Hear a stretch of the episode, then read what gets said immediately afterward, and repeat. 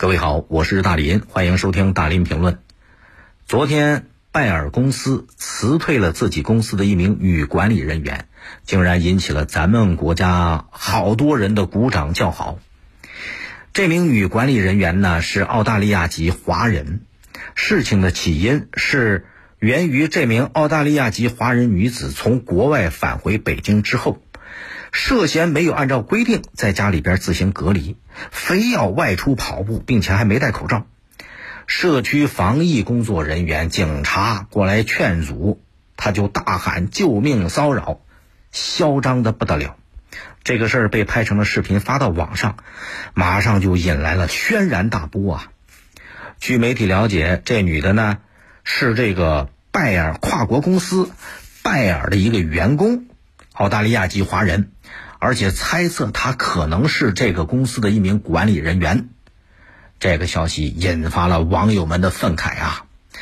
大伙儿就纷纷跑到了拜耳公司的相关社交媒体进行留言和质问。哎，结果昨天下午六点多钟，拜耳公司通过官方微博艾特拜耳中国发布了一个声明，说拜耳。一贯遵守经营地所在国的法律和法规，并坚定支持中国政府和民众的抗议行动。对于网上流传的这段视频呢，拜耳公司在第一时间进行核实了，一核实，涉事的这名澳大利亚籍女子的确就是拜耳的员工。紧接着，拜耳公司做了一件让很多人大快人心的事儿啊！下午六点多钟，拜耳中国发布了一个声明。全文是这样的：第一，拜耳公司已根据相关规定对该员工作出辞退处理，立刻生效。第二，拜耳中国所有员工都应严格遵守各地政府抗击新冠疫情的各项措施，并严格遵守当地法律和法规。第三。拜耳将继续与中国政府和民众一道，抗击新冠肺炎疫情，为早日取得最后胜利做出贡献。您看看这个事儿，没有法规意识的人，没有道德自律的人，你走到哪儿都不被欢迎，都被大家厌恶。跑步锻炼看起来这是个人的小事儿，可是，在目前的这种局势下，啊。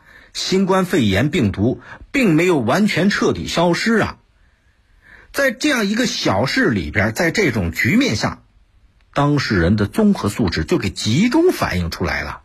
这是一个自私自利、没有大局意识、没有法规意识、没有道德概念、自命不凡、骨子里边看不起别人、自命清高、愚蠢至极的人呐。